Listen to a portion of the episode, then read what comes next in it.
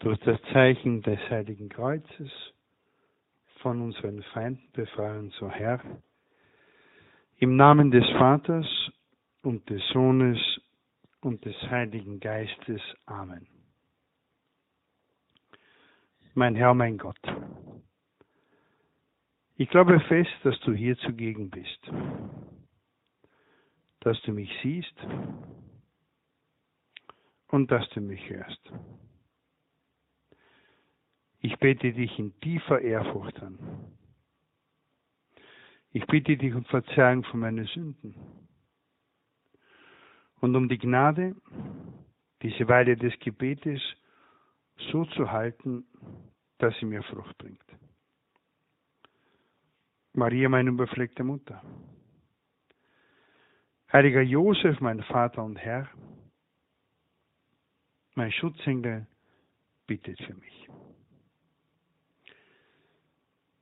Also nach dem vergangenen Sonntag, der hinlänglich bekannt ist als der gute Hirte Sonntag aufgrund des Evangeliums vom guten Hirten, wird uns an diesem Sonntag die Stelle von Johannes vorgelesen im Evangelium mit dem Weinstock wo eben Jesus davon spricht, dass er der wahre Weinstock ist und wir letztlich die Reben. Wo er ganz deutlich und mit diesem herrlichen Bild der Rebe, die am Weinstock verbunden ist und die eben gereinigt worden ist, die eben vom Vater geheilt wird, dass eben wir mit ihm innigst verbunden sind. Nicht nur eine Art Gemeinschaft in der Weltanschauung oder eine philosophische Gemeinschaft bilden, sondern es ist eine Lebensgemeinschaft mit dem Meister.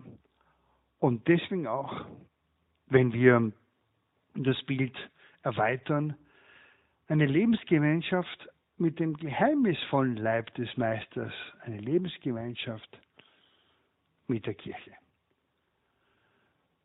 Und daher ist der Satz, den er uns hier mitgibt im fünften Vers, getrennt von mir könnte nichts vollbringen, auf zwei Ebenen zu verstehen. Einerseits auf der Ebene der persönlichen Heiligkeit, des persönlichen Umganges mit dem Meister, wo wir uns einmal und immer wieder fragen, ob mein Leben irgendwie sein Leben widerspiegelt. Ob in meinem Leben sein Leben irgendwie Fleisch geworden ist. Das ist die persönliche Ebene. Die Ebene der Verbundenheit mit Jesus als das Lebensprinzip. Aber die zweite Ebene ist nicht minder wichtig, nämlich jene, wo wir uns fragen können und müssen, ob wir mit der Kirche, mit diesem geheimnisvollen Leib Christi verbunden sind. Ob wir in allen Bereichen mit unserer Mutter eins sind. Wir machen nicht leichte Zeiten durch. Es ist viel in der Kirche, ein viel wird diskutiert, viel wird kritisiert, es wird laufend der ein oder andere Vorschlag zur Verbesserung unterbreitet. Und ich habe mich erinnert am Tag der heiligen Katharina von Siena, den wir am Donnerstag gefeiert haben, an diesen schlichten und einfachen Gedanken, der da lautet, ja, es genügt nicht nur Recht zu haben. Es genügt nicht nur, die Missstände beim Namen zu nennen.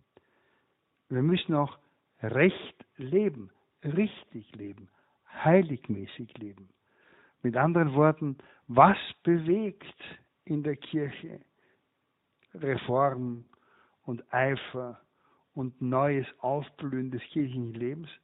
Ein heiligmäßiges Leben weil das hat nicht nur Recht, sondern es lebt Recht.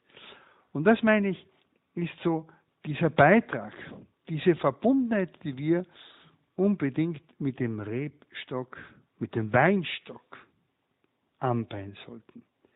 Dieses, wer in mir bleibt und in wem ich bleibe, der bringt reiche Frucht.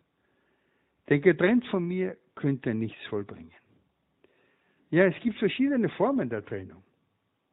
Es gibt auf der einen Seite das, was einem am meisten auffällt, sofort auffällt, die Trennung auf der Ebene des Dogmatischen, wo man vielleicht so sagt, es wird ein anderer Glaube verkündet. Es wird vielleicht die eine oder andere Glaubenswahrheit verwässert. Wir haben das im Leben der Kirche schon sehr oft gehabt. Und es ist nicht immer klar zu erkennen.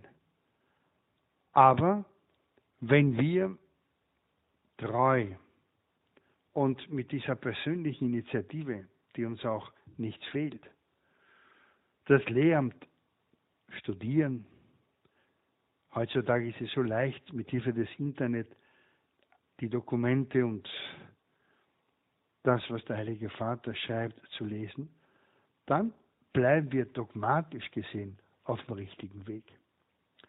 Aber es gibt noch eine andere Einheit, das ist die Einheit im Gebet, die Einheit in der Liturgie. Weil zu Recht hat man immer gesagt, lex orandi est lex querendi. Also die Art und Weise, wie wir beten, drückt auch aus, wie wir glauben. Und deswegen ist es nicht unerheblich, auch in der Liturgie, auch im Vollzug der liturgischen Handlungen, der Zeremonien, sich um diese Einheit zu bemühen. Es wäre nämlich schade, dass wir von Diözese, Diözese oder von Pfarre zu Pfarre auf einmal ganz verschiedene Abläufe, ganz verschiedene Formen des Feierns vorfinden. Es wäre nicht jetzt nur eine Atomisierung dieses gemeinsamen Betens, sondern es wäre ein Nicht-Verstehen können. Beileibe sollte es nicht sein, dass wir alle uniform sind. Aber Einheit in der Liturgie bedeutet nicht Uniformität, sondern bedeutet Wahrung und Achtung der Punkte, die in der Liturgie wesentlich sind. Jene Gebete, in denen man sich wiederfindet, wo man auch beim Beten quasi sagt, irgendwie bin ich hier zu Hause, ich bin nicht fremd. Und dieses Ich bin zu Hause ist charakteristisch für jenen, der wirklich sagen kann, in der Feier dieser Messe, in der Feier dieses Segens ist die ganze Kirche mit ihrem Gebetsschatz gegenwärtig. Ja, und dann gibt es noch eine dritte, sehr wesentliche Form der Einheit mit dem geheimnisvollen Leib Christi, auch mit Jesus. Und das ist die Frage nach der Art und Weise, wie wir leben. Es kann mich Schritt für Schritt ein Abweichen in den moralischen Richtlinien, in den moralischen Standards, in der Bewertung des Verhaltens dazu führen, dass auf einmal wir nicht mehr die Kinder Gottes wiedererkennen, sondern die Kinder dieser Welt mit einer vielleicht sehr dünnen Schicht liturgischer und dogmatischer Ähnlichkeiten. Der moralische Abfall, das moralische Abdriften ist genauso zerstörerisch wie das Abdriften in der Liturgie und das Abdriften in der Dogmatik im Glaubensinhalt. Und deswegen, wenn wir davon sprechen, dass eben diese Reben mit dem Weinstock verbunden sein sollen, dann meinen wir das mit einer Ernsthaftigkeit, die eben auch der Gründer des Opus Dei in seinem Kapitel Loyalität uns mitgeben wollte. Er sagt da in der Spur des Seemanns in der Nummer 343 folgendes. Die Stelle aus dem zweiten Brief an Timotheus, wo der Apostel beklagt, dass Demas nach Thessalonich entflohen und den Verlockungen dieser Welt verfallen sei, macht mich schaudern.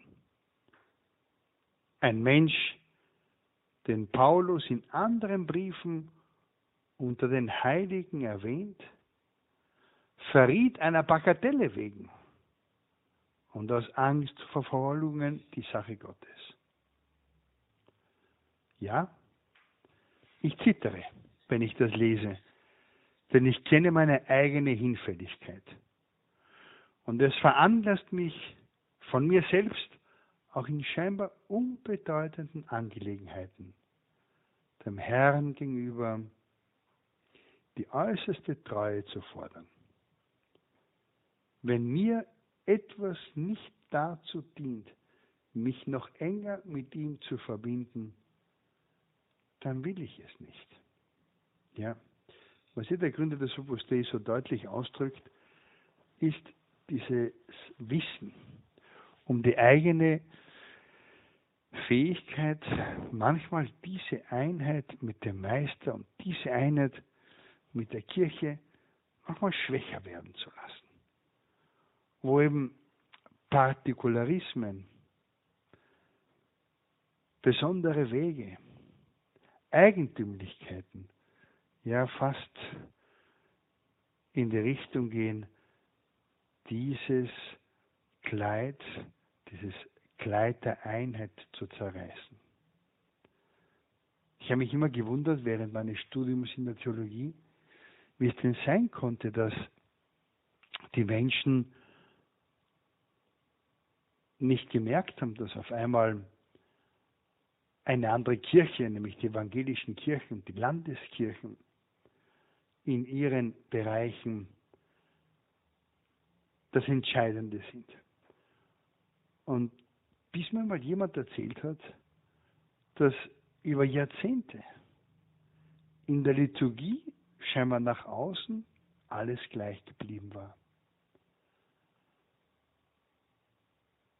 Er erzählte mir von seinem Erlebnis einer liturgischen Handlung in Schweden, wo eben eine schwedische Pastorin in einem vollen Ornat zur Kapelle geht, jetzt war das, mit einem Kelch, mit einem Kelch Velum und dem die Zeremonie so beginnt, wie wir sie in den früheren Eucharistiefeiern kannten. Hier war die Verbundenheit in der Eucharistie in, der, in der äußeren Form gegeben, aber im Dogma nicht mehr. Und sowas auf der Ebene der Moral haben wir in den ganz jungen Jahren der Kirche, in dieser Bemühung, in dieser, in dieser Auseinandersetzung zwischen den Rigoristen und jenen, die eben dem Papst treu waren. Soweit, dass ein großer christlicher Schriftsteller, Tertullian, am Ende seiner Zeiten auch sich von unserer Mutter der Kirche getrennt hat, nicht aufgrund des Dogmas, sondern aufgrund seiner Lebensführung, seiner Haltung zu moralischen Fragen. Und so, liebe Brüder und Schwestern, entdecken wir, wie, wie vielfältig diese Sorge und dieses Bemühen sein sollte, die Einheit mit der Kirche zu leben, die Einheit mit Jesus Christus letztlich. Weil, das will er uns so klar sagen, wer nicht in mir bleibt, wird wie die Rebe weggeworfen und verdorrt. Das können wir auf unser persönliches Leben beziehen. Man verdorrt im Glauben. Es bewegt einen nicht mehr das Leben Jesu. Es bleibt vielleicht höchstens eine leere Tradition übrig. Gewohnheiten, die man das fromme Erinnern, aber nicht mehr die innige und innere Beziehung mit dem Meister unterstützen, weil uns das nicht mehr interessiert. Und gleichzeitig aber kann dieses Verdorren, dieses Leblossein ja eine ganze kirchliche Zirkumumschreibung bedeuten. Ganze Gebiete, die auf einmal mit der Kirche selbst, mit der Kirche Jesu Christi nicht mehr verbunden sind. Und irgendwie geistig verarmen und verdorren. Dieses Phänomen, das offensichtlich ist, und wir brauchen in der Kirchengeschichte nachzuschauen, muss uns auch zu denken geben. Wie konnte es sein, dass eben in Gegenden, wo der Glaube praktiziert wurde, wo der Glaube eine Kraft entfaltete, die missionarisch war, wie zum Beispiel England, ganz Mitteleuropa ist dank der Missionare, die aus England und aus Schottland kamen, mit ja, wieder katholisch geworden. Wie konnte es passieren, dass dieser, dieses reiche, katholische, dieses, ja, dieser Reichtum verschwindet, ja? Trennung. Trennung von Rom. Wer nicht in mir bleibt, wird wie die Rebe weggeworfen und er verdorrt.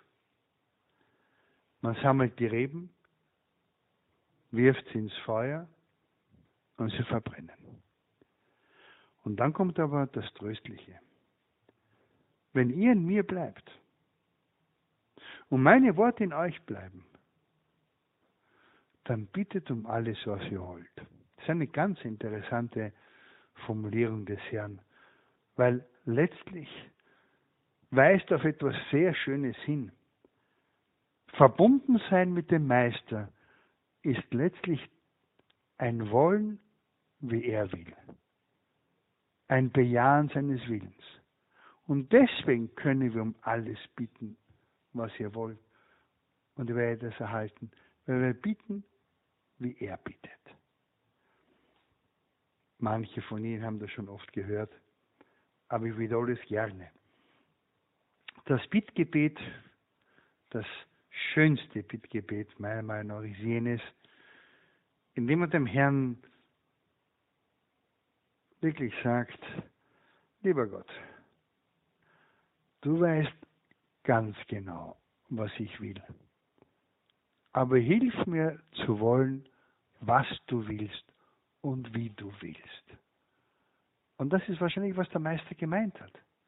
Dieses Verbundensein mit ihm, dieses Mitschwingen mit ihm, dieses, ja, irgendwie die Welt aus seinem Gesichtspunkt zu betrachten und mit dieser Welt, mit seinem Herzen mitzuschwingen. Weil dann sind wir wirklich in ihm. In der zweiten Lesung des Tages aus dem Johannesbrief erklingt auch dieser Gedanke noch einmal oder zuerst. Es heißt nämlich dort, Geliebte. Wenn das Herz uns aber nicht verurteilt, haben wir gegenüber Gott Zuversicht. Und alles, was wir bitten, empfangen wir von ihm, weil wir seine Gebote halten und tun, was ihm gefällt. Ist eine andere Formulierung, aber sie meint genau dasselbe, weil wir verbunden sind mit seinem Leben, weil wir verbunden sind mit seiner Mission, weil, er, weil wir verbunden sind ja, mit dem einen, der uns auch geheiligt hat. Wer seine Gebote hält, von Jesus Christus, bleibt in Gott und Gott in ihm. Ja, es ist so ein erster, ganz deutlicher Hinweis auf den Heiligen Geist.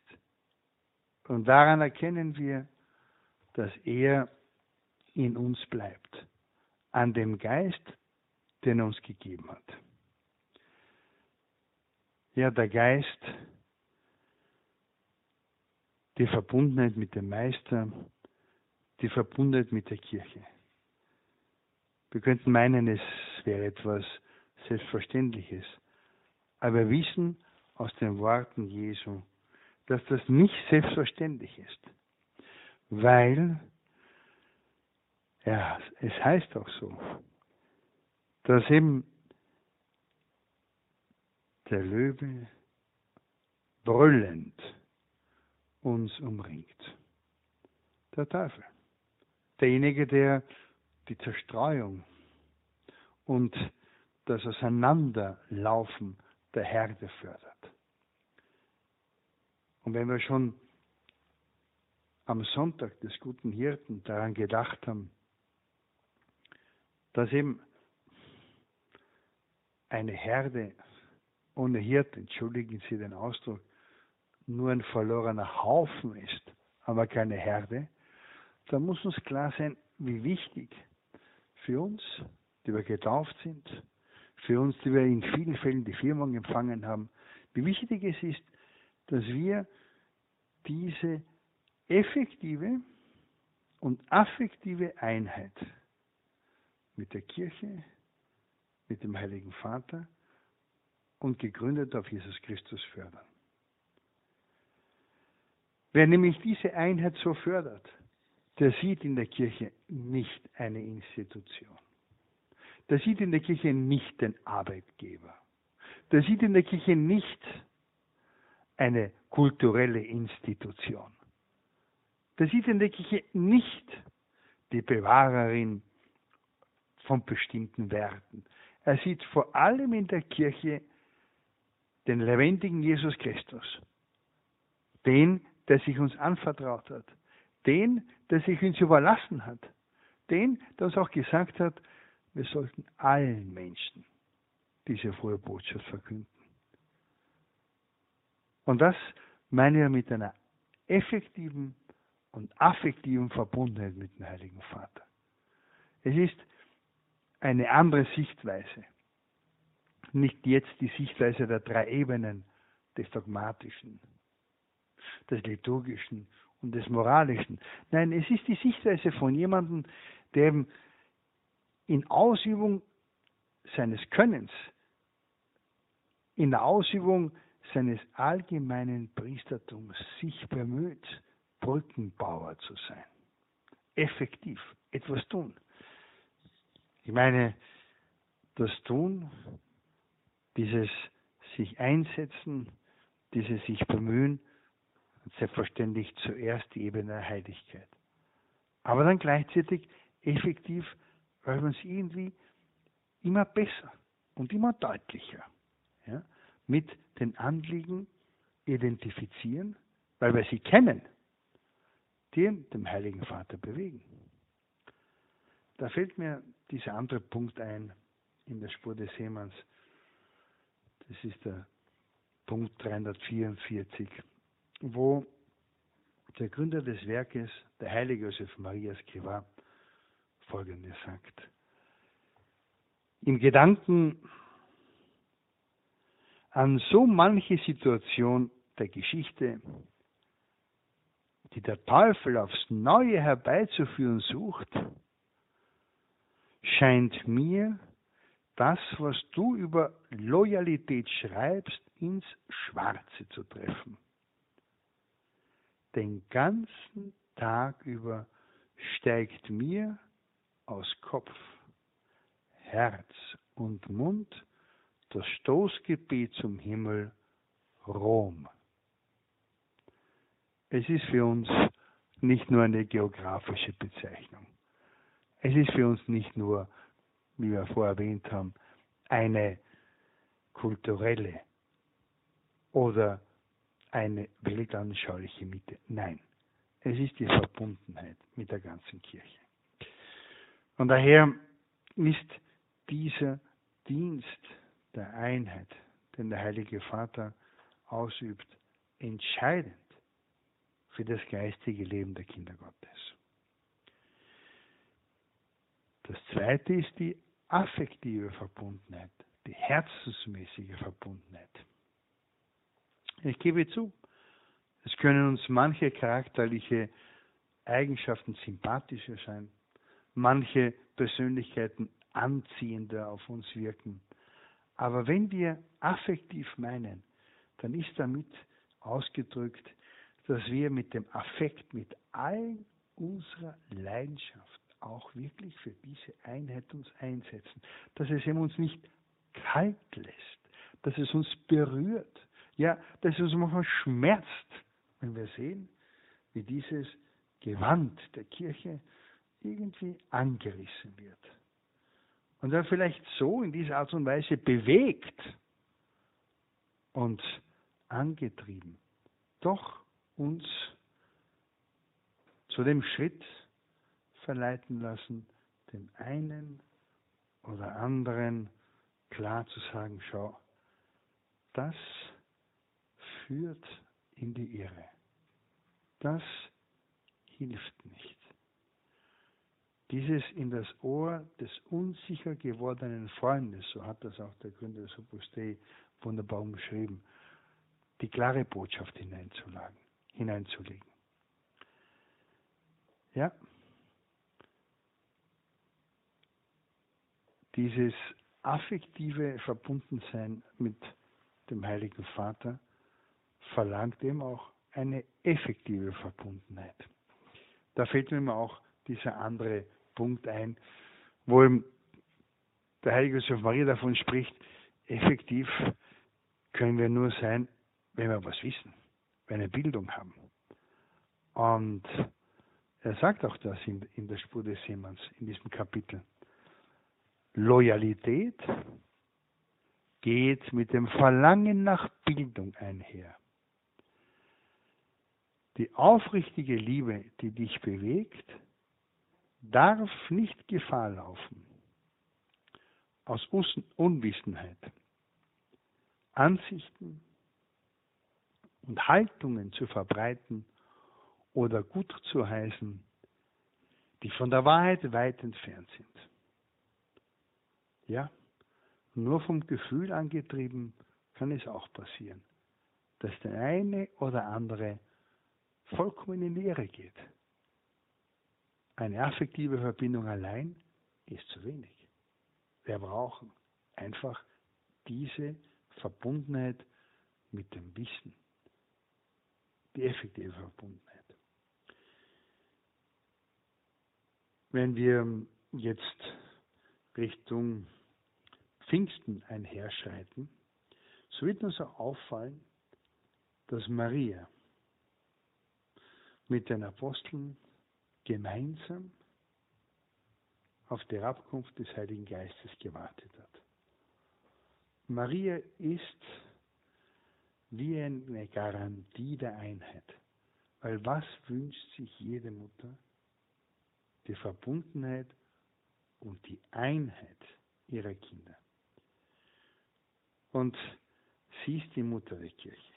Sie ist jene, die auch in vielen Darstellungen bei uns die Kinder der verschiedensten Berufe und der verschiedensten Personen unter ihren Manteln vereinigt. Diese ja, wunderbare Schutzmantel-Madonna. Wir wollen unsere Mutter bitten, dass uns die Einheit mit der Kirche auf den drei Ebenen des Dogmas, der Liturgie, der Moral die Einheit mit, der, mit dem Heiligen Vater in der effektiven Art und Weise und affektiv auch kennzeichnet. Maria, Mutter der Kirche, bitte für uns.